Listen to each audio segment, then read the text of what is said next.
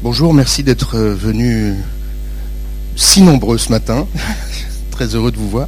Et merci à Pascal Cugy de venir euh, clôturer une séquence en deux temps, puisque la première a été inaugurée par euh, Antoine et Nicolas. Antoine est ici présent, sur la gravure de mode. Et vous allez faire un focus euh, sur la période de Louis XIV. qui est proche de votre thèse, puisque vous avez fait une thèse sur les bonnards, dont on a parlé la dernière fois avec Antoine et Nicolas de Dictat. Voilà, vous êtes euh, à terre, attaché d'enseignement de recherche à Rennes 2, et votre thèse a été soutenue à Paris 4 au centre André Chastel. Voilà, en 2013. Merci beaucoup. Oui, je parle là. Et je... Vous préférez que je parle là oh, D'accord. Ah non, c'est plus simple là. bon, bah, merci beaucoup tout d'abord pour cette présentation. Merci aussi pour euh, cette invitation et merci pour votre présence euh, à l'Institut français de la mode.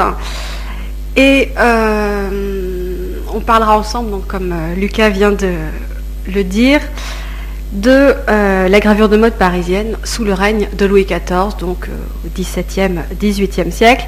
Et il s'agira pour nous, donc pendant une heure, de compléter ce que les fondateurs de la librairie Dictat, donc Antoine et Nicolas, euh, vous ont euh, raconté euh, au mois de janvier, puisqu'il s'agissait pour eux donc d'avoir un, très large panorama de l'image de mode qui concernait 350 ans, ce qui est quand même une période considérable. Donc nous, on se contentera d'évoquer ce qui se passe pendant un laps de temps beaucoup plus réduit, donc entre à peu près 1675 et 1710.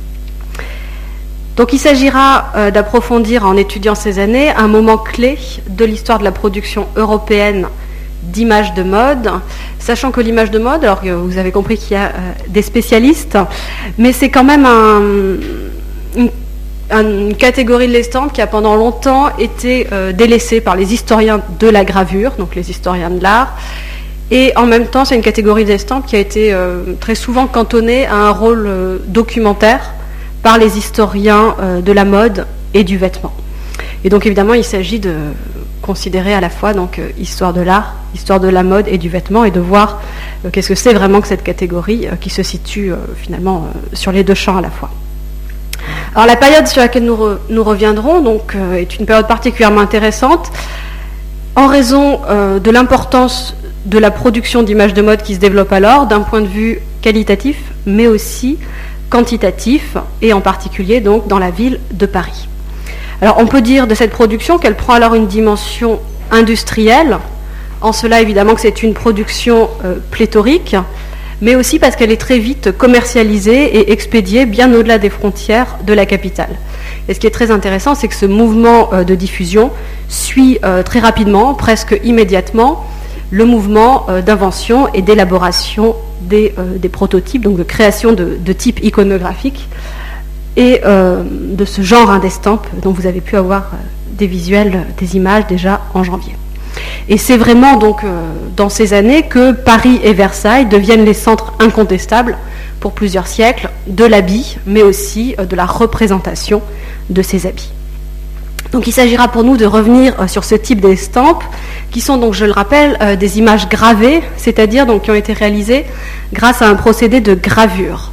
Donc qui dit gravure dit euh, usage d'une matrice, d'une plaque hein, qui peut être en bois, en cuivre. Hein. pour la période dont nous parlons, ce sera du cuivre qui est incisé par un graveur et qui en fait peut servir à créer ensuite de multiples images en agissant comme un moule à image, hein, puisqu'on ancre la matrice, on la passe sous presse et on peut obtenir la même image en euh, plusieurs centaines, voire euh, plusieurs milliers d'exemplaires pour les estampes qui nous intéressent. Et évidemment, donc l'étude de l'image de mode doit s'effectuer à la croisée des disciplines. C'est une étude qui concerne la mode, qui concerne l'image, qui concerne l'art, le commerce et, euh, dans un sens très large, hein, l'histoire sociale et l'évolution des mentalités. Et donc les images, euh, ces images de mode, j'en parlerai pour ma part surtout euh, du point de vue de l'histoire de l'art, ou euh, peut-être plus exactement du point de vue de, l'histoire des représentations, sans perdre de vue le fait que ces gravures ont vraiment une dimension commerciale forte et évidemment un lien étroit avec la mode, hein, la mode dans son acception la plus large, et c'est évidemment pour ça qu'on en parle ici à l'Institut de la mode. Alors, quel que soit l'angle et le biais que l'on choisisse pour aborder ces estampes, il s'agit toujours en tout cas d'étudier une innovation, une innovation qui eut un grand succès en France, mais aussi dans toute l'Europe, et dont les principales caractéristiques sont euh, très présentes aujourd'hui encore dans le domaine de l'image de mode. Et le règne de Louis XIV est bien un moment clé qui connaît donc ce que l'on peut considérer comme euh, la véritable naissance à la fois du phénomène de la mode et euh, du type de l'image de mode. Donc il se produit pendant ces années la naissance d'un genre et en même temps d'un engouement pour ce genre qui conduit vraiment à l'avènement euh, d'une industrie au sein de l'image gravée.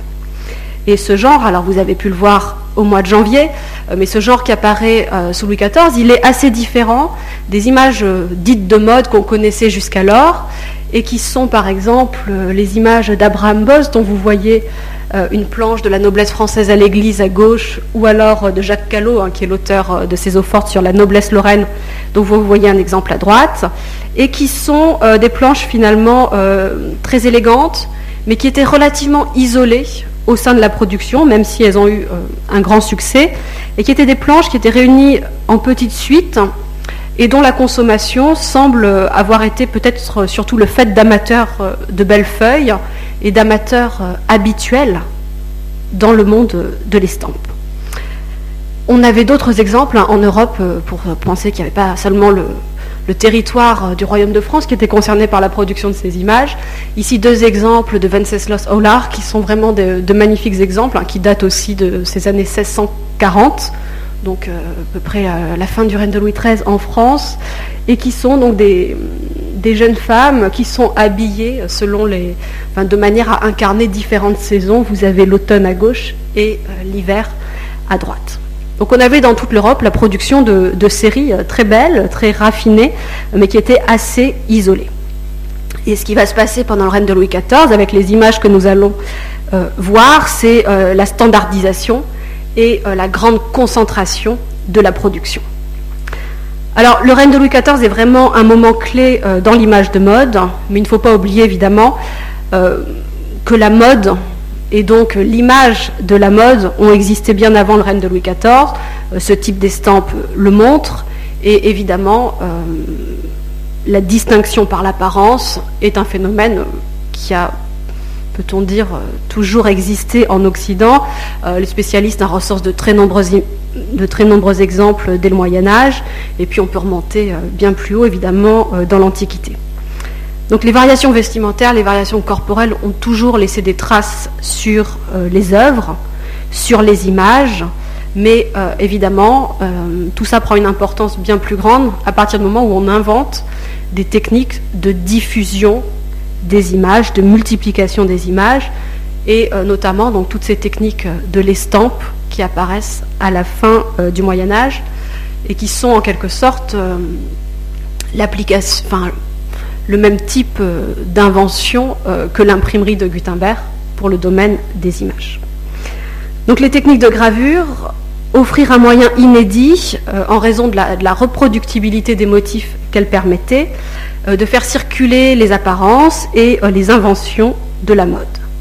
Et on relève d'ailleurs hein, que la mode a été un des sujets traités par l'estampe dès l'invention des techniques de l'estampe.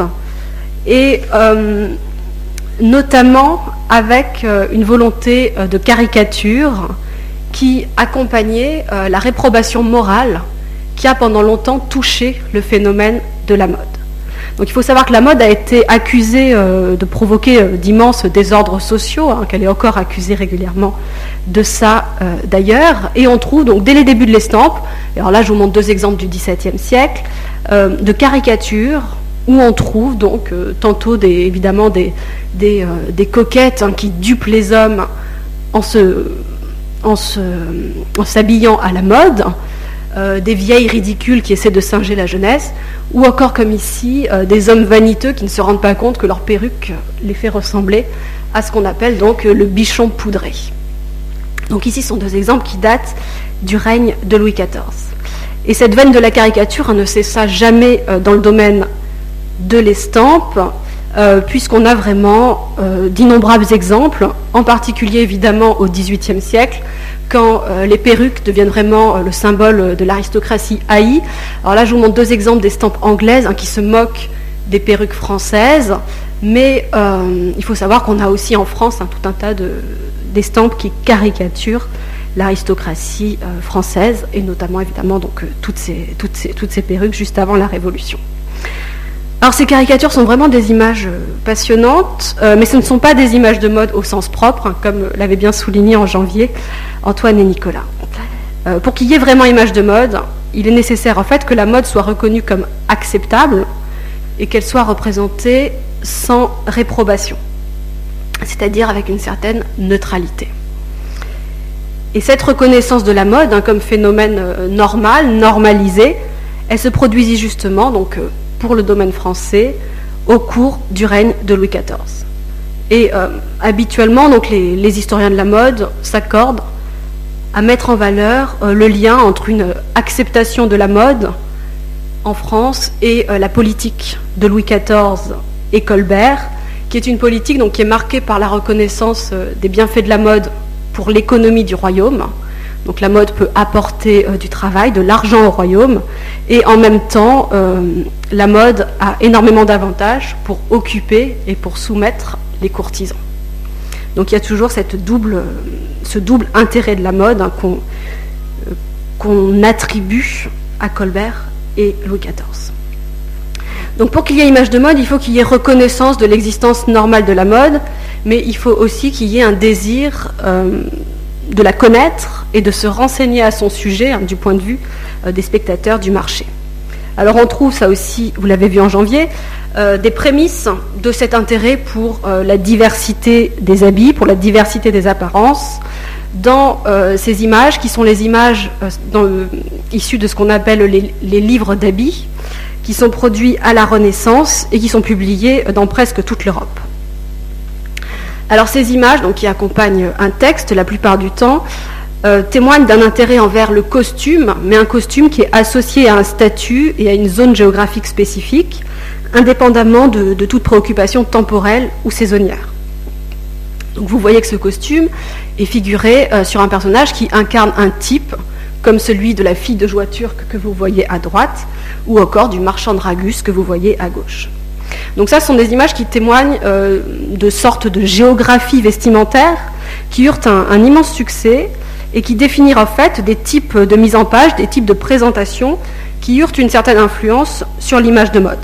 Mais ce sont cependant des images qui ne peuvent pas être considérées comme euh, de réels ancêtres des images de mode, puisque, euh, vous l'aurez compris, pour qu'il y ait image de mode, il faut que la dimension du temps, que l'évolution de l'apparence soit prise en compte par euh, les graveurs, par les éditeurs. Et une gravure de mode doit s'intéresser aux vêtements, comme ici, mais euh, elle ne doit pas lui donner un caractère coutumier.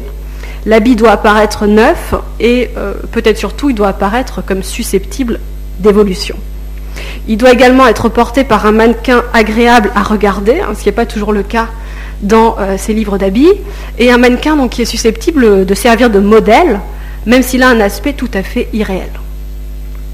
Et l'image de mode, hein, pour être une image de mode, doit de plus, à mon avis, avoir un caractère prescriptif très marqué, un caractère prescriptif, pardon, euh, qui est dû au fait qu'il s'agit pour elle de décrire non pas ce qui est porté, mais bien ce qui doit être temporairement porté pour appartenir au monde de la distinction, au monde de l'élite, qui est euh, l'élite forcément restreinte des gens qui sont à la mode. Et alors on va rentrer euh, dans le vif du sujet, puisque euh, de telles images justement apparaissent sous le règne de Louis XIV, dans la seconde moitié des années 1670 plus précisément, à Paris, et euh, que ce sont des, images qui sont produites, qui sont vendues aux alentours du quartier de la rue Saint-Jacques. Hein, la rue Saint-Jacques existe toujours en partie. elle est située donc rive gauche dans l'actuel 5e arrondissement et c'était à l'époque le quartier de la librairie et du monde intellectuel. Donc il s'agit pour commencer euh, d'estampes comme celles que vous voyez ici, des estampes qui sont signées Jean le Pôtre et qui figurent euh, des jeunes gens, des dames et des cavaliers en pied à l'avant d'un paysage dans différents types d'habits. Et ils sont accompagnés d'un texte donc qui signale qu'ils se rendent à la campagne, qu'ils sont à la promenade, ou qui est un texte encore qui peut insister sur l'habit, comme ici vous le voyez avec cet homme en habit de ville ou cette dame en habit d'été. Et Jean Lepôtre donc réalisa plusieurs figures qui appartiennent à ce genre de, représentation, qui sont des figures, et ça c'est très intéressant, dont la mise en page et la formule ne sont pas sans rappeler euh, la mise en page et la formule employées pour représenter les costumes des ballets de la cour, comme vous le voyez ici avec cette dame en habit de ballet, cet homme en habit de ballet, qui sont produites vraiment euh, exactement au même moment, hein, dans les années 1675, et qui ont exactement les mêmes dimensions. Donc dans ces premières images de mode, hein, dans ces premiers prototypes, euh, le monde est vraiment perçu comme une scène avec un personnage mannequin qui se détache en très grand sur un fond où s'agitent deux petites figures et où se déploie un décor de jardin et d'architecture qui évoque les lieux de réunion de la cour. Donc on a euh, ces premiers personnages auxquels succèdent rapidement ceux qui sont euh, peut-être les véritables images de mode, qui sont des figures masculines ou féminines de même type, mais qui sont cette fois présentés à l'avant d'un fond blanc, avec un titre qui décrit moins euh, leur action que leur accoutrement, et parfois, donc plus précisément, certaines pièces de cet accoutrement. Alors ces estampes furent produites parfois euh, par des éditeurs très peu connus, d'autres fois par des éditeurs plus célèbres, et puis ça aussi c'est très intéressant, euh, par des artistes, par des peintres et dessinateurs, dont certains deviendront très célèbres dans le genre de la mode. Alors cette planche, par exemple, c'est euh, peut-être, alors pour moi, c'est le, premier exemple vraiment euh, d'image de mode du règne de Louis XIV. Elle est euh, extrêmement rare. Elle est, elle a été éditée par un personnage qui s'appelle Pierre Picard, dont il faut bien dire que les historiens de la gravure ne connaissent à peu près strictement rien. c'est une planche qui est très isolée. On n'en connaît pas d'autres de Pierre Picard. et elle représente, comme vous le voyez, donc une fille en robe de chambre d'hiver. Alors, cette fille en robe de chambre d'hiver, hein, c'est vraiment un, prototype euh, extrêmement abouti, euh, qui définit vraiment toutes les caractéristiques, qui, répond à toutes les caractéristiques de l'estampe du règne de Louis XIV, avec donc ce, vêtement euh, brodé, donc cette, robe de chambre, qui est ornée de fourrure et puis de tout un tas de détails. Hein. si, on, regarde, il y, a des figures mythologiques, un Apollon, des amours, etc., qui se trouvent sur son vêtement. Elle est parée de nombreux bijoux. Elle porte ce qu'on appelle un écran rond euh, qui sert donc à se protéger euh, le visage dans la main gauche. Et euh, ce qui est très intéressant et assez étonnant, c'est qu'elle est datée très précisément du 1er juin 1675. Mais c'est une planche qui apparaît comme ça et on ne connaît pas finalement d'autres estampes de Pierre Picard. Et la célébrité dans le domaine de la gravure de mode touche à plutôt donc Jean-Dieu de Saint-Jean, qui est en fait un personnage qui semble avoir suivi en tout point euh, le type de Pierre Picard et qui fournit entre 1676 et 1695, hein, qui est l'année de sa mort, quelques dizaines d'images, dont vous voyez ici deux exemples, et qui constituent donc à la fois des, œuvres personnelles euh, très abouties et en même temps euh, des prototypes dont se servirent tous les graveurs et éditeurs parisiens d'images de mode. Alors Jean-Dieu de Saint-Jean, c'est un peintre, c'est un dessinateur, c'est un, portraitiste à la base, et c'est quelqu'un qui avait euh, la réputation de, connaître, de maîtriser à la perfection les usages du monde. Donc il n'est pas graveur lui-même, hein, il fit graver ses dessins, mais euh, il récupérait euh, les planches gravées et les diffusait sous son nom, en les vendant donc soit dans son appartement, soit dans différentes boutiques parisiennes qui lui servaient de relais. Et ces images, comme celle de Jean Lepôtre, figurent un monde de cavaliers, de dames, de demoiselles, selon un protocole extrêmement standardisé, puisqu'en fait, hein, toutes les images ont la même dimension et euh, à peu près la même mise en page. Alors, les dimensions, oui, pardon, j'ai pas dit.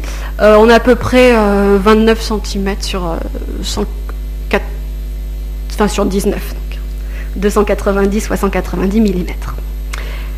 Et euh, ce qui est très intéressant dans ces planches hein, de l'Epôtre et plus globalement dans cette production parisienne, et ce qui fait sa qualité aussi, euh, c'est qu'elle euh, elle, elle, se ressemble énormément, elle semble se répéter, et il y a cependant toujours des légères variations qui permettent de renouveler et d'entretenir l'intérêt. Alors les premières planches de Saint-Jean, justement, en 1676, sont des planches qui sont assez, assez brutales, assez, assez vigoureuses dans leur gravure, mais, pas inintéressantes.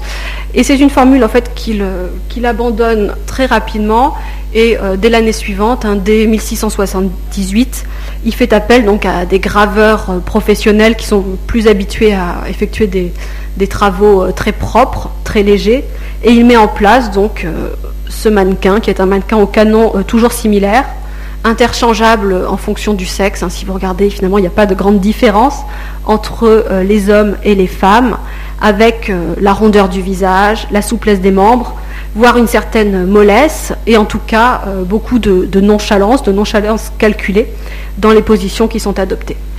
Alors ces figures ont souvent un air qui est à la fois euh, piquant et, rêveur, euh, parfois une certaine mélancolie, d'autres fois qui laissent paraître des sourires de satisfaction, une sorte de satisfaction retenue, voire une certaine évanescence. Alors ce qui est intéressant aussi par rapport aux autres graveurs de Louis XIV, c'est que leurs habits semblent toujours très agréables à porter, hein, comme s'ils étaient assez, assez fluides, assez légers. Et ces habits, vous, voyez, sont, rehaussés d'un nombre assez limité euh, d'accessoires, ce qui rend évidemment ces accessoires toujours très significatifs, hein, met l'accent sur leur présence, qu'il s'agisse euh, d'un éventail comme vous le voyez ici, euh, comme vous en voyez un autre ici, ou encore d'un miroir, ou carrément d'un canapé, hein, comme vous le voyez avec cette femme de qualité sur un canapé. Et une autre caractéristique de cette production de Jean-Dieu de Saint-Jean, qu'on avait déjà pu observer chez Pierre Picard, c'est la présence d'une date qui est généralement donc située euh, en marge inférieure et euh, qui associe donc la planche à un millésime précis. Ces estampes de, Jean-Dieu de Saint-Jean marquent vraiment euh, la naissance d'un type dont de très nombreuses déclinaisons furent offertes par d'autres éditeurs, par d'autres marchands d'estampes de la rue Saint-Jacques, avec un systématisme qui fit parfois perdre à ces figures leur aura poétique.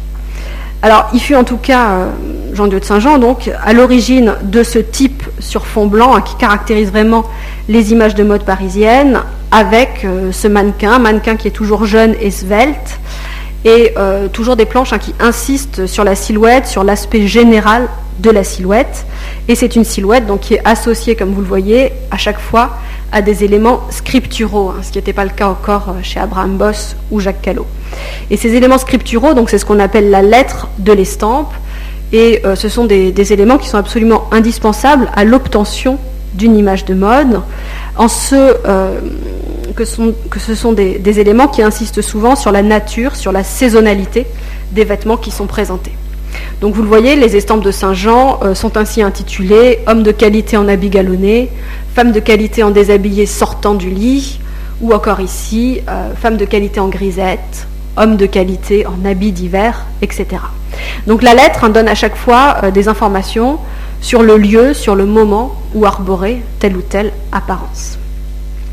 Et alors, dans euh, cette lettre, on trouve donc ces indications de, saisonnalité, mais on trouve aussi euh, une expression qui est une expression qui, revient presque sans cesse et qui est faite justement pour inciter à suivre la mode représentée, qui est cette expression de qualité, donc femme de qualité, homme de qualité. Et euh, cette expression de qualité, c'est donc une expression qui sert à caractériser les mannequins, qu'il s'agisse donc de dames, d'hommes, voire de demoiselles. Tous en fait sont des gens qui appartiennent au monde des personnes de qualité, c'est-à-dire en fait au monde de l'élite, puisque cette expression de qualité, on la retrouve dans les dictionnaires du XVIIe siècle, notamment dans le, dans le dictionnaire d'Antoine Furtière, hein, qui est le premier grand dictionnaire de la langue française, qui indique que ce terme qualité se dit, donc je cite Furtière, pour marquer le rang, la condition des personnes.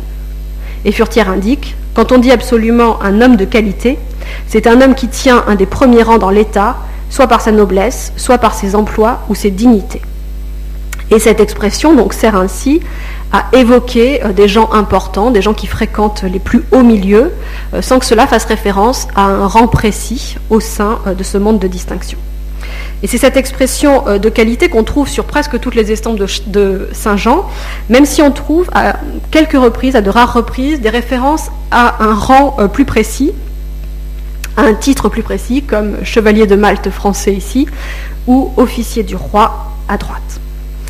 Mais on a en tout cas donc, à chaque fois un, caractère hautement distinctif qui en même temps, donc, s'officie assez imprécis et qui favorise évidemment l'identification et autorise en fait toutes les rêveries à ceux qui ne portent pas de titre mais souhaitent s'imaginer parmi ceux qui en portent un, sachant que l'époque, hein, le règne de Louis XIV, est vraiment marquée par un fort dynamisme dans la vente des titres justement et qu'il y a, grâce à l'argent, de réelles possibilités de mobilité sociale.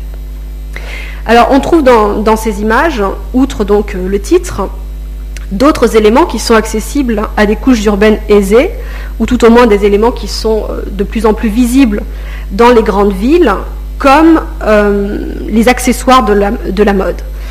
Et ce qui est important, c'est de comprendre que ces images de mode hein, visent tout autant à décrire un mode de vie qu'une mode vestimentaire.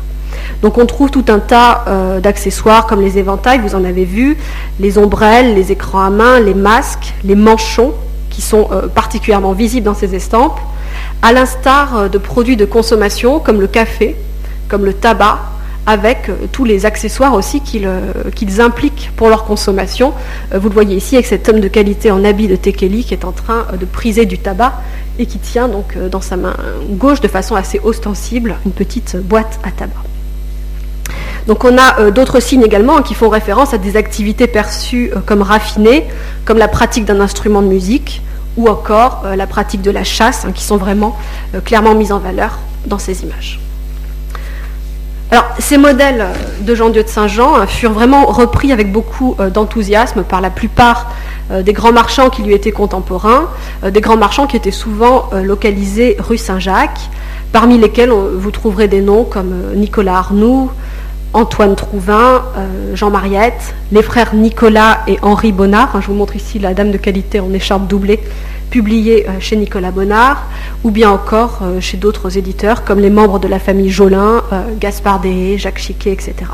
Donc tous, il y a à peu près une dizaine d'éditeurs qui exploitèrent ce filon et qui euh, reproduirent, euh, déclinèrent ou complétèrent les silhouettes de Jean-Dieu de Saint-Jean en offrant à, ces mannequins un entourage qu'il est quasi impossible de dénombrer, hein, puisqu'on est euh, vraiment plusieurs, plusieurs milliers d'estampes.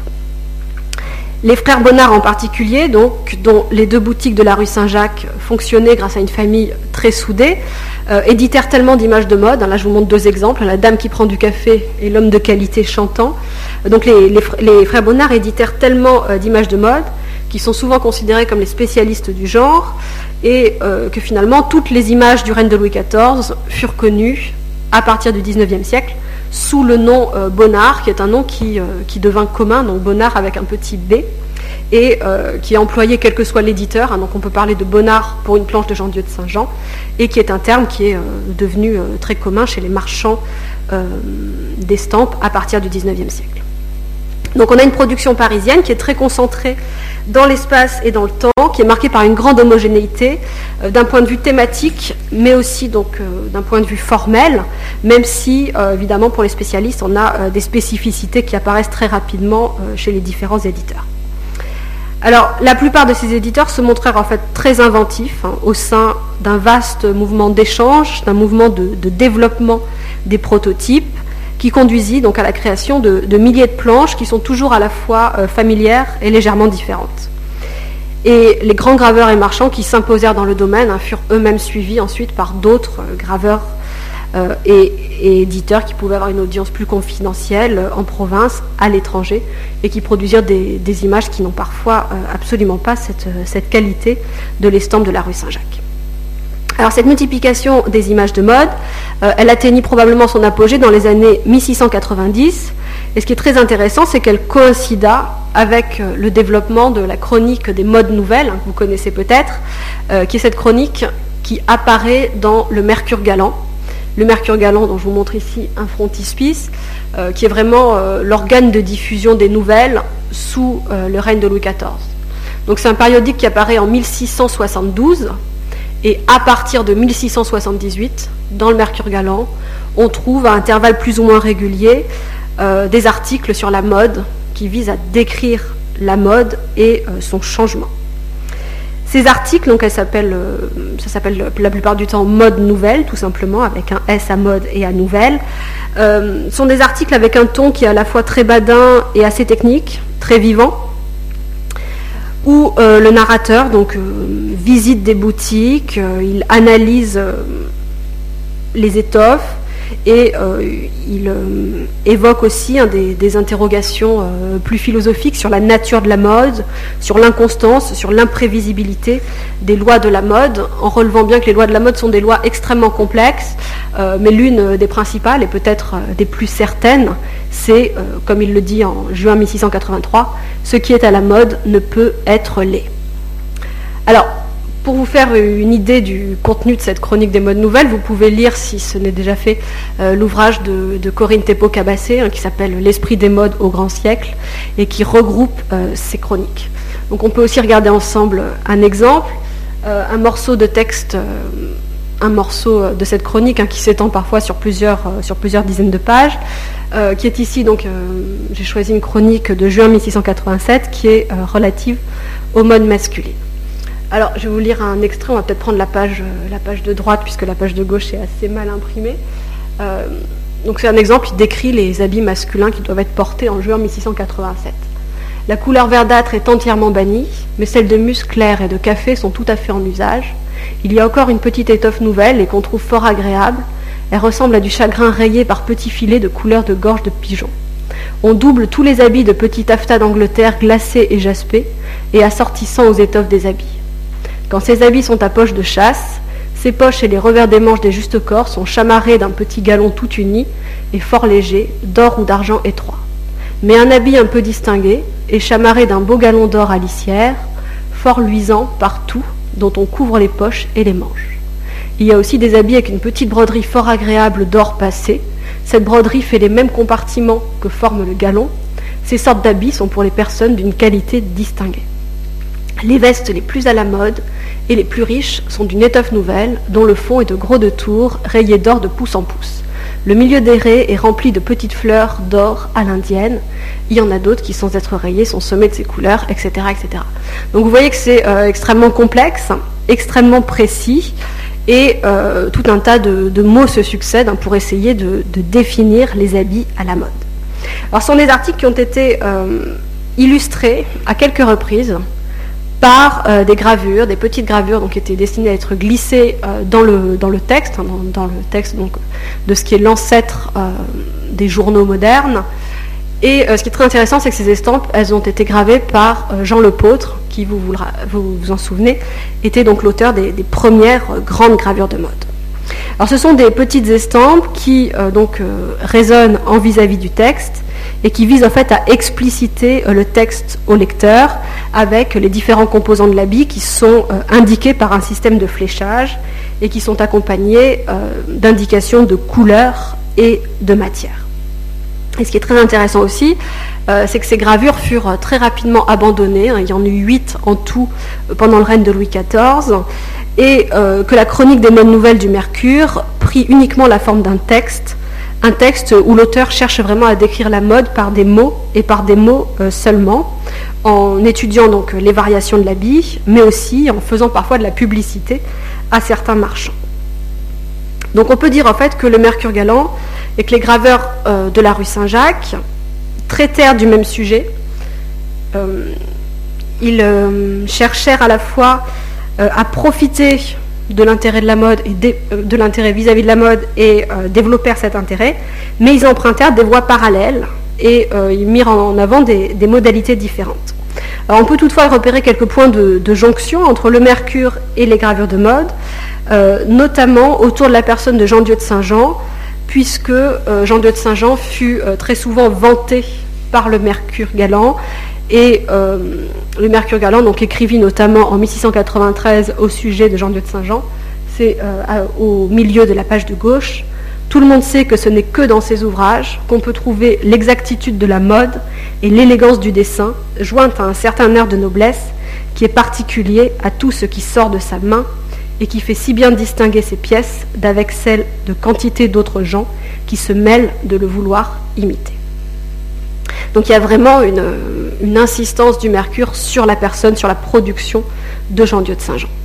Et ce type de Jean-Dieu de Saint-Jean, qui est vraiment centré sur, la jeunesse, sur l'élégance des personnes de qualité, euh, est un type qui s'imposa si bien qu'il ne connut en fait pendant toute la période que très peu de modifications. Et il semble en tout cas que, ceux qui tentèrent euh, d'apporter des, modifications à ce type échouèrent, euh, comme Nicolas Arnoux par exemple, qui tenta en 1687 d'imposer des images de mode qui représentent d'autres couches sociales que celles des gens de qualité.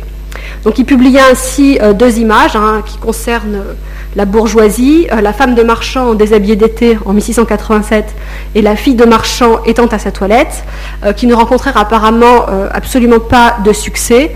Et en tout cas, il abandonna ce filon dès l'année suivante et revint au grand type de Jean-Dieu de Saint-Jean, c'est-à-dire aux personnes euh, de qualité, en représentant donc ces personnes de qualité dans, diverses activités, euh, femmes de qualité jouant au clavecin, ou encore ici euh, la femme de qualité étant à ses nécessités.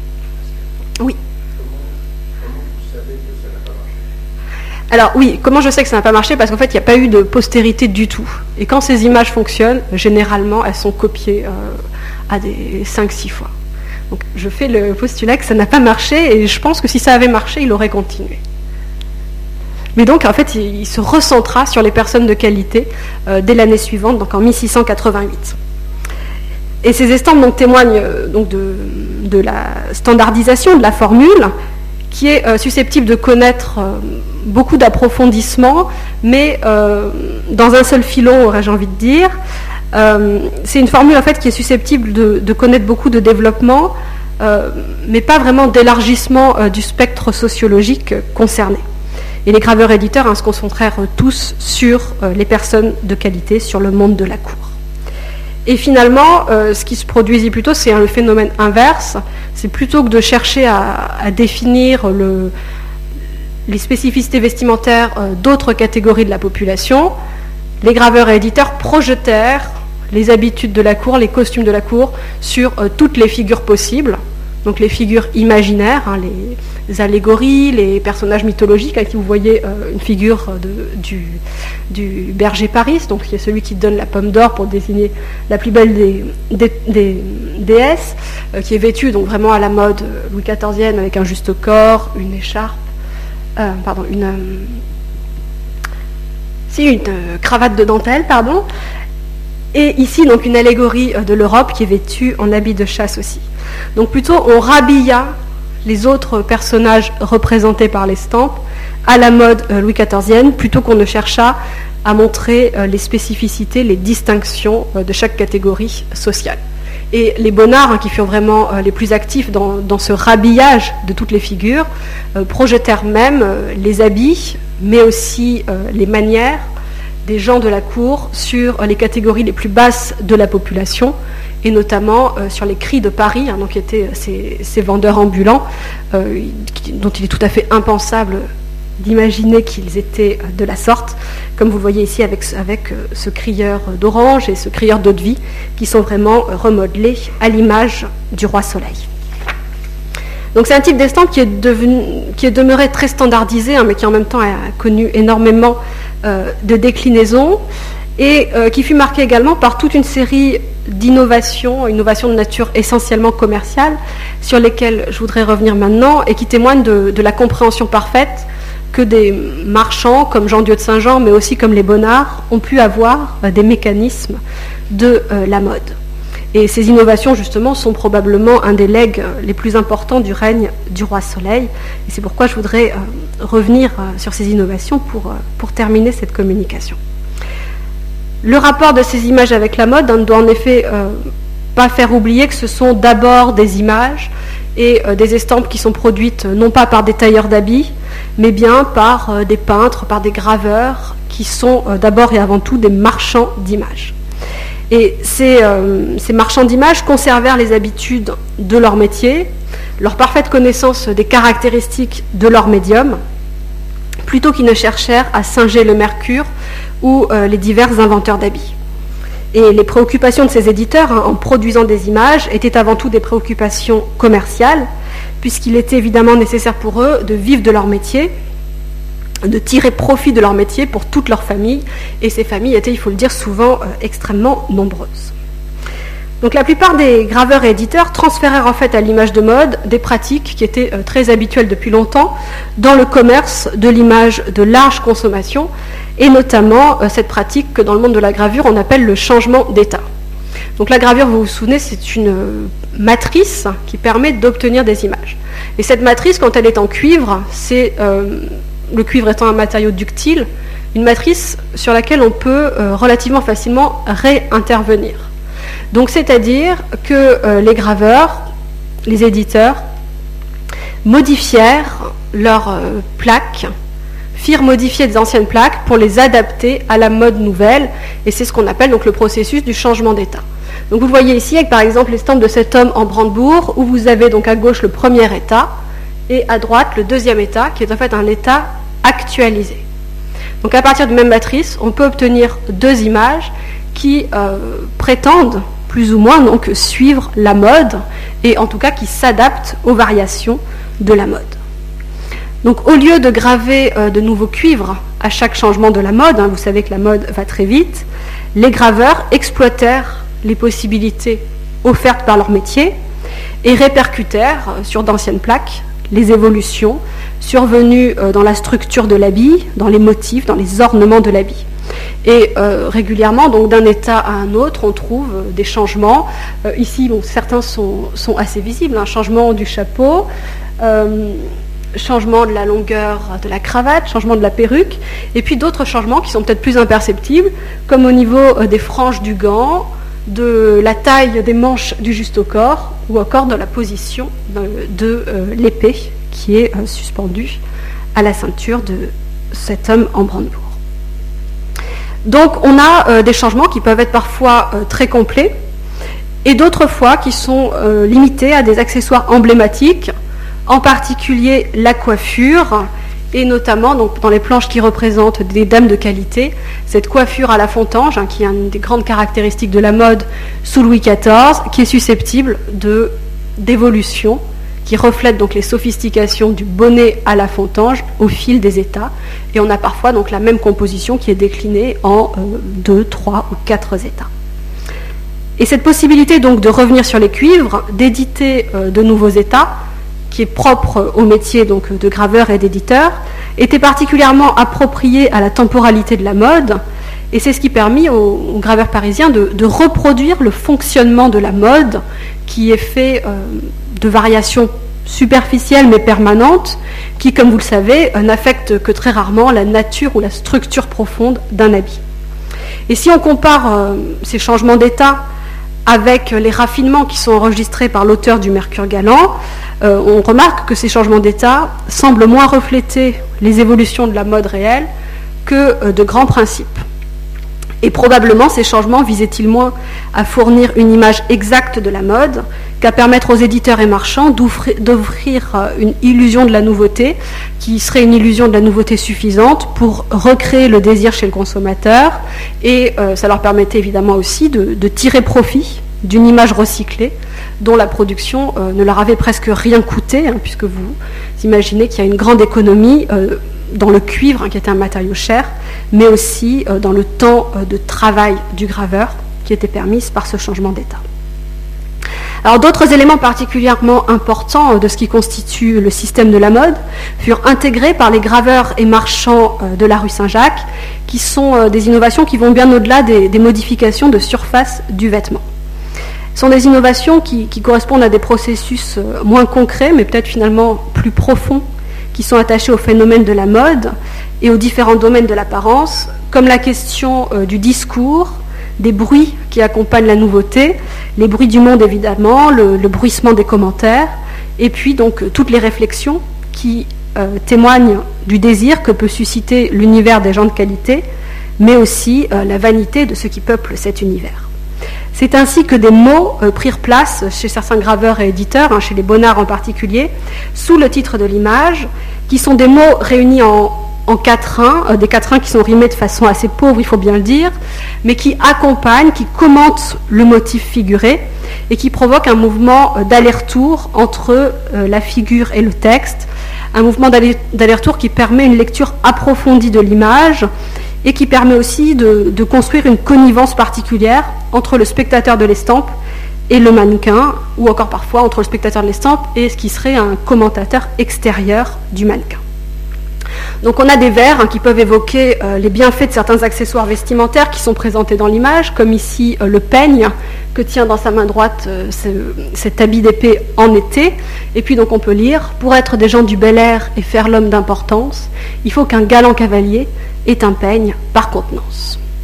Mais il est bien plus souvent question en fait hein, dans ces quatrains des pensées qui animent le mannequin, des pensées qui auraient pu, qui auraient dû rester invisibles et qui euh, sont en fait donc matérialisés euh, dans ces vers, ces vers qui évoquent euh, l'état d'esprit des mannequins et donc les véritables enjeux de leur parure, sans se préoccuper des caractéristiques particulières du vêtement.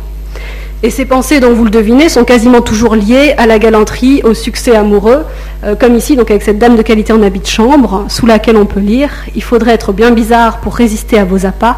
Quand vous jouez de la guitare, pour moi, je n'y résiste pas. Autre exemple, avec cette dame de qualité en habit d'été qui a l'air simplement de se promener. Et puis quand on lit euh, le quatrain, on s'aperçoit qu'elle est en fait en train de, jouer euh, une aventure amoureuse. Ce page reçoit dans sa main le mouvement secret du cœur de sa maîtresse et court d'un pas léger pour revenir soudain raconter d'un amant l'amour et la tendresse. Donc ici, on a une tonalité euh, badine, légère, euh, assez galante, qui peut prendre un tour beaucoup plus érotique, voire parfois critique hein, vis-à-vis de la vanité ou de l'hypocrisie des mannequins, qui sont vraiment donc obsédés, quand on lit les quatrains, par leur apparence et par la réussite de leurs aventures amoureuses. Donc c'est le cas sous ce déshabillé de chambre où on peut lire L'on voit que cette demoiselle s'entend aux besognes de nuit, elle fait bien de la dentelle, mais encore mieux des tours de lit. Donc c'est le cas pour les hommes aussi, avec ce cavalier en manteau. Enveloppé de son manteau, ce cavalier attend quelque heureuse aventure. Le fer qui pend à sa ceinture ne tient guère dans le four. Donc on a tout un, discours qui démasque en quelque sorte les acteurs de la mode. Et ces quatrains donnent une nouvelle euh, dimension à l'image, une dimension qu'on pourrait qualifier euh, d'ironique. Et en même temps, ce sont des quatrains qui jouent avec les désirs du spectateur, un spectateur qui ne peut plus guère faire semblant euh, d'omettre les aspects érotiques de la parure et évidemment les aspects érotiques de l'image de la parure. Et cette dimension du désir, hein, du corps qui est caché sous les habits à la mode, fut donc très exploitée par les Bonnards et de façon parfois très directe par l'un des frères Bonnard, qui est Henri Bonnard, qui produisit donc différentes images qui sont déclinées en états voilés et dévoilés, donc habillé et déshabillé. Donc ça c'est le premier état de cette allégorie en mode hein, qui représente donc euh, une allégorie de l'eau mais que mis à part le titre hein, rien ne permet de distinguer d'un mannequin. Donc dans son premier état voilé et puis deuxième état dévoilé. Alors euh, dans ces estampes, les changements d'état conduisent au fait euh, à matérialiser une temporalité qui n'est plus la temporalité de la mode, mais bien euh, la temporalité de l'aventure amoureuse du déshabillage. Et ce qui est intéressant, c'est qu'évidemment, euh, la lettre s'accorde aussi, avec tous les autres éléments de l'image, à ce déshabillage. Euh, vous remarquerez que la croix qu'elle a au cou dans le premier état disparaît dans le second, une croix qui aurait été totalement inconvenante sur cette poitrine dénudée. Et puis quand on lit la lettre, on, s'aperçoit également qu'il y a un changement. premier état donc est voiler pour tempérer l'ardeur d'une saison brûlante. Les bassins de ces eaux vous présentent des bains. Buvez-en à l'entrée, elle est rafraîchissante. Pour moi, je m'en lave les mains. Et puis, donc, dans l'état dévoilé, un message qui est euh, plus, euh, plus adapté. En vain, l'amour cruel qui cause ses désirs lui fait chercher près de cette fontaine de quoi satisfaire à sa peine. Une autre seule peut apaiser ses soupirs.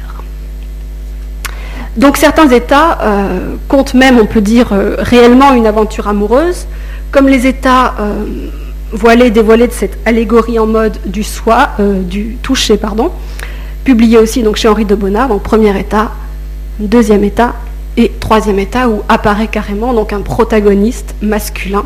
Euh, on ne sait pas s'il est en train de partir ou s'il arrive, mais en tout cas il y a aussi une temporalité euh, amoureuse qui est clairement associée à la mode.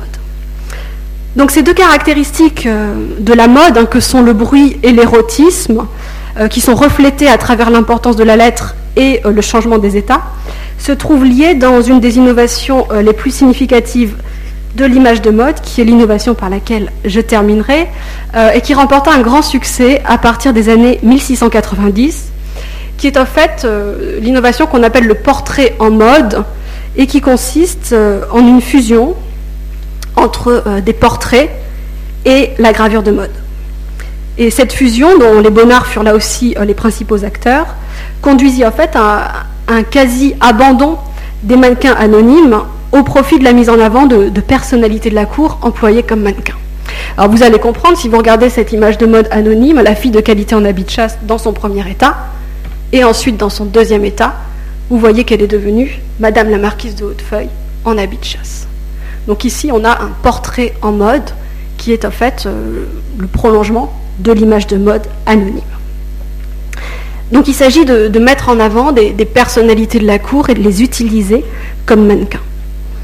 Et la création de ces portraits en mode a pu se faire au cours de changements d'état, des changements d'état qui renouvelèrent l'intérêt euh, d'anciennes planches en leur donnant une dimension nouvelle, qui est la dimension de la célébrité. Et puis en fait, euh, très rapidement, il y a eu un abandon euh, des mannequins anonymes au profit des seuls mannequins célèbres, donc des mannequins puisés dans la, dans la cour et l'entourage du roi Soleil. Alors il faut savoir que dès les débuts de l'image de mode, hein, il existait une habitude de nommer les mannequins, de leur donner un prénom, un prénom qui apparaissait dans le quatrain ou dans le titre, et qui était euh, un prénom qui renvoyait au monde des précieuses, au monde des pastorales, qui était souvent issu de la civilisation grecque, hein, Phyllis, euh, Tircis pour les femmes, ou bien euh, Cléante ou Damon pour les hommes. Alors peut-être que le portrait en mode s'inspira en partie de cette euh, personnalisation, mais il s'en détache car il donne aux mannequins donc non pas des noms qui correspondent à des grands types de romans ou de théâtre, mais bien euh, des identités précises qui sont éventuellement accompagnées d'éléments d'ordre généalogique, d'ordre biographique, comme l'ascendance, le mariage, euh, les exploits militaires pour les hommes, ou encore les charges occupées à la cour, comme les charges prestigieuses hein, de filles d'honneur, comme ici, donc euh, Mademoiselle de Barrière était la fille d'honneur de Madame, et cela est mentionné dans son portrait en mode publié en 1695. Alors vous voyez que le corps et le visage en demeurent toutefois tout à fait euh, neutres et tout à fait similaires euh, d'une planche à, l'autre, et finalement il y a le, même corps et le même visage pour tous les portraits en mode, sauf pour les portraits en mode des tout premiers cercles du pouvoir, donc pour la famille royale, puisqu'il faut savoir que le roi, la reine, leurs enfants euh, firent eux aussi donc l'objet de portraits en mode où on peut vaguement les, reconnaître à des caractéristiques physiques comme euh, le nez évidemment pour Louis XIV. Mais euh, dans tous les autres portraits en mode, les visages, les corps absolument sans âge et sans défaut furent multipliés jusqu'à ce que finalement chaque courtisan ait son ou ses portraits en mode dans lesquels rien en dehors de la lettre ne permet au fait de distinguer la comtesse du Rour, de la duchesse de Ventadour par exemple. Donc ces portraits en mode sont des constructions totalement artificielles qui correspondent parfaitement à ce que Roland Barthes, dans son système de la mode, appelle l'affiche du nom. C'est-à-dire que le nom d'une personne à laquelle le spectateur souhaite s'identifier suffit en fait à créer une image de mode, à rendre désirable la tenue euh, représentée, surtout lorsque ce nom est accompagné d'un titre enviable. Donc ce nom, euh, il permet d'assouvir un rêve qui est le rêve d'identité auquel sont soumis euh, les spectateurs de la mode. Et il vient accompagner un mannequin que rien en fait ne distingue des autres, mais auprès duquel sont toujours multipliées les marques d'une vie, les marques d'un environnement enviable et désirable, notamment les petits chiens. La mode des petits chiens dans, les portraits euh, de personnes de la cour était euh, très forte, hein, comme vous le voyez ici avec Madame du Bagnol, mais aussi donc euh, les jardins, les intérieurs qui évoquent ceux de Versailles, ceux des Tuileries, du Palais Royal, sont très présents derrière ces mannequins. Et certains de ces portraits en mode, ça c'est extrêmement intéressant aussi, permettent aux spectateurs d'entrer dans une intimité presque directe avec les figures représentées, l'intimité qui est celle où se construit la beauté, puisque énormément de, dames de la cour sont représentées à leur toilette, dans leur intérieur. Alors c'est le cas ici avec Madame la Duchesse du Maine, hein, qui est présentée à sa toilette, on dirait qu'elle est en train euh, de se déshabiller même. Chez Claude Auguste Béret, donc qui est aussi un des graveurs, ou encore ici, donc Madame la Duchesse d'Aumont en déshabillé, donc on la devine représentée dans son intimité, voire certaines figures qui sont vraiment alanguies de manière assez très nonchalante, hein, comme ici Madame la Duchesse de Portsmouth en déshabillé sur un canapé, qui est aussi publié par Claude Auguste Béret. Alors ce qui est intéressant aussi dans ces images, c'est qu'elles n'étaient pas seulement consommées par les spectateurs euh, de la mode, donc par euh, les acheteurs des villes, mais également par les acteurs de la mode, hein, par les modèles représentés. On sait que euh, ce type de personnage, hein, Madame la Duchesse d'Aumont, achetait par exemple leur propre portrait en mode. Donc ce sont évidemment des, constructions qui étaient très flatteuses pour ces nouveaux mannequins, qui étaient susceptibles d'augmenter leur célébrité, de diffuser d'eux-mêmes une image idéale euh, qui n'avait aucun rapport avec euh, l'image qui était souvent diffusée euh, par les chansons, par tous les poèmes anonymes qui insistaient beaucoup sur les défauts, les ravages de la petite vérole, les difformités congénitales qui affectaient les membres de la cour. Donc si tout cet aspect très, très cruel hein, est totalement gommé dans les portraits en mode, ce sont en même temps des effigies qui sont assez ambivalentes, puisque euh, le modèle de ces portraits en mode est finalement réduit au rôle de pantin, de pantin parfaitement interchangeable, dont euh, la place n'a absolument rien d'assuré, puisque vous voyez par exemple euh, que par un simple changement d'état, même s'il y a un petit changement dans la coiffure à la fontange, on a un changement de l'identité, et Anne Stuart, reine d'Angleterre, est susceptible d'être remplacée sur la même plaque, avec le même corps et le même visage, par Sophie Edwige, princesse royale de Danemark. Donc ces portraits en mode sont euh, très caractéristiques des phénomènes de, mutation, de, multiplication et de standardisation qui sont liés à, la représentation de la mode. Et ils montrent, je crois, si besoin était, à quel point euh, l'image de mode pour la rue Saint-Jacques fut un objet avant tout commercial, objet commercial doté d'une importante part de rêve, qui évolue euh, selon un, rythme, une temporalité qui, qui leur sont qui lui sont propres, pardon, et qui sont en fait parallèles à la temporalité de la mode. Et vous avez vu, euh, j'espère, que la description précise des vêtements se fait d'ailleurs de, moins en moins présente dans ces images de mode au profit euh, d'autres éléments qui sont mis en avant, comme la promotion d'un mode de vie et euh, de plus en plus du mode de vie de la cour et euh, du cercle des élites, qui sont donc des élites qu'on peut évidemment déjà qualifier euh, de médiatiques, tant leurs faits et gestes sont connus et scrutés. Et ce mode de vie donc fut rapidement hein, assimilé à la France et il rayonna sur toute l'Europe avec des modalités différentes évidemment et des réceptions différentes en fonction, du, en fonction des territoires. Je m'arrêterai là. Merci beaucoup pour votre attention. Et puis, je répondrai à vos questions si vous en avez. Merci à vous.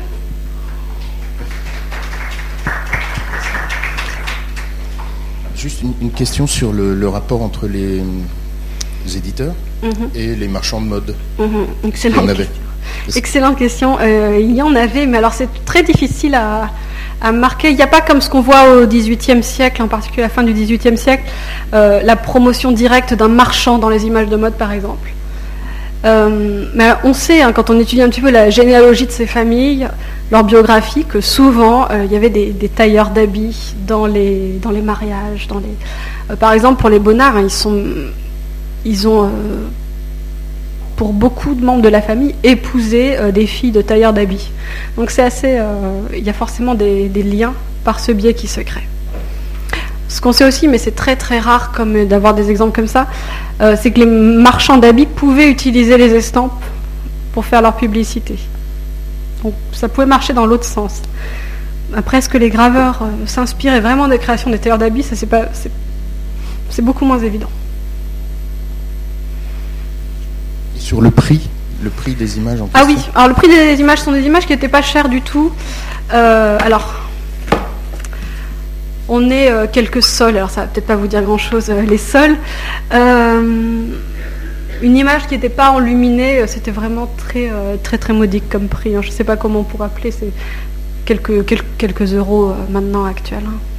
Conservé de quelle manière par les collectionneurs ou par les gens qui les achetaient qui étaient, Est-ce que les gens qui les achetaient étaient des collectionneurs d'ailleurs Voilà, ça c'est aussi une, bonne question. Évidemment, euh, donc ce sont des images qui étaient vendues en très grande quantité, ça on le sait. On a vraiment pour, euh, pour chaque matrice, on a souvent plusieurs milliers euh, de tirages qui ont dû être effectués à l'époque. On sait quand on regarde les chiffres des marchands, les, exportations, c'est aussi c'est des, des, centaines, des milliers d'estampes qui sont exportées en dehors de Paris. Et alors ce sont des images qui étaient achetées donc probablement par n'importe qui et en plus qui étaient achetées par de grands collectionneurs. Donc évidemment, celles qui restent aujourd'hui, ce sont celles qui nous sont parvenues, donc qui ont été conservées, donc qui émanent plutôt des grands collectionneurs, mais ce n'est pas forcément euh, uniquement les, seuls acheteurs de, ces estampes. Mais pendant longtemps, on a cru que c'était des estampes vraiment euh, très populaires, hein, qui étaient destinées juste au peuple, enfin ce qu'on peut appeler le peuple, hein, les, classes bourgeoises des villes, hein, les petits marchands, les, boutiquières. On a beaucoup euh, accusé les femmes d'être les principales consommatrices de ces images. Mais on sait que de très grands érudits même possédaient ces images les bibliothèques ecclésiastiques euh, du XVIIe, XVIIIe siècle conservaient ces images. Euh, André Lenôtre, le jardinier, par exemple, avait une très belle collection de, mode et de portraits en mode. Donc euh, il y avait un spectre sociologique assez large dans les collectionneurs. Et ça prenait place, en tout cas, dans les grandes collections encyclopédiques qui se développent. Ça se conservait dans des volumes ou ça s'affichait au mur? Alors les deux. Les deux. Et celles qui nous sont le mieux parvenues, évidemment, sont celles qui étaient en volume, donc qui étaient reliées avec beaucoup de soin, de façon parfois à constituer des comme des dictionnaires des membres de la cour, en particulier pour les portraits en mode.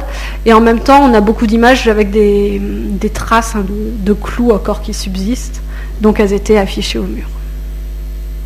Donc il y avait une dimension décorative hein, aussi. Juste euh, pour revenir sur les dernières images, euh, qu'est-ce qui fait qu'on passe euh, justement de l'image uniquement de mode vestimentaire à une image plus liée au style de vie de la cour Est-ce qu'il y a un processus mhm. un peu sociologique qui explique ça alors, il y c'est très, euh, c'est compliqué de dire exactement ce qui fait qu'on passe, voilà, de peut-être de ça à ça. Euh, ce qui est certain c'est que pendant tout le règne de Louis XIV, il y a un, intérêt qui se développe sans cesse pour les nouvelles mondaines, les nouvelles de la cour. Il y a des personnages qui ont une vraie célébrité euh, et dont les faits et gestes euh, sont scrutés. Donc probablement il y a une innovation marchande, une innovation commerciale à un moment euh, qui a dû fonctionner et qui a fait qu'on a abandonné les mannequins anonymes au profit euh, des mannequins issus de la cour. le déclencheur absolu, euh, c'est très compliqué à dire. Mais ce qui est certain, c'est qu'à partir de certaines époques, en 1694 à peu près, on a de plus en plus, tous les éditeurs se mettent à produire ces portraits en mode. Et ils insistent souvent et ils mettent comme slogan publicitaire sur ces planches tous les portraits de la cour se trouvent chez euh, tel éditeur, hein, chez Jean Mariette, chez Henri Bonnard. Donc ils veulent vraiment insister sur cet aspect euh, mondain plus que sur la mode elle-même. Alors peut-être que... Alors ça coïncide aussi en 1690, euh, ça coïncide avec des années où finalement la mode est peut-être moins active, se renouvelle moins que dans les années précédentes, 70-80, hein, parce que c'est une période de guerre un petit peu euh, difficile pour les finances du royaume. Donc peut-être qu'on se met à ce moment-là à regarder plutôt euh, les faits et gestes. Mais ce n'est pas encore tout à fait euh, défini. Mais je crois, hein, après je ne suis pas une spécialiste de l'histoire de la mode, mais je crois que vraiment que dans ces années 1690-1700, elle se renouvelle beaucoup moins. Il y a les deuils de la cour aussi, etc. Est-ce que votre thèse est publiée? Est-ce que... Une grande nouvelle, elle devrait être publiée cette année. Voilà. c'est pas, c'est pas fini. Chez quel éditeur? Euh, Au Presse universitaire de Rennes, avec le, avec le centre, avec l'aide du centre Chastel. Donc, euh. Et donc avec des illustrations nombreuses? Euh, nombreuses, réduites forcément. Ce que vous nous avez montré provient de, des collections de la BNF ou de d'autres Alors provient d'images souvent personnelles. Vous pouvez regarder beaucoup sur, euh, sur Gallica maintenant, beaucoup de ces images, hein, si vous voulez vous renseigner, si vous, tapez Bonnard sur Gallica, Jean-Dieu de Saint-Jean sur Gallica, donc qui est le moteur de recherche des collections de la BNF, vous avez pas mal de choses numérisées maintenant, ce qui n'était pas le cas encore il y a, il y a quelques années. Euh, la base de données du British Museum aussi est assez bien, euh, très riche pour ça, vous pouvez y avoir des images en, bonne qualité aussi. Site de dictat Oui, aussi. Sans parler voilà, des institutions privées qui ont des images euh, souvent en meilleure qualité d'ailleurs que euh, les autres institutions. Euh, Oui, ce sont des images qu'on peut trouver maintenant assez facilement. Les musées américains aussi, hein, le, LACMA par exemple, à Los Angeles, a acheté et publié, a acheté pardon et, numérisé un, un, volume sur lequel vous pourrez, enfin vous pourrez trouver sur son site des visuels correspondants. Mais pendant longtemps, ça a été très très dur de trouver ces visuels, et puis maintenant, ça commence sur Internet enfin à être, à être accessible. Eh ben, merci beaucoup. Pascal. Merci beaucoup à vous pour votre attention.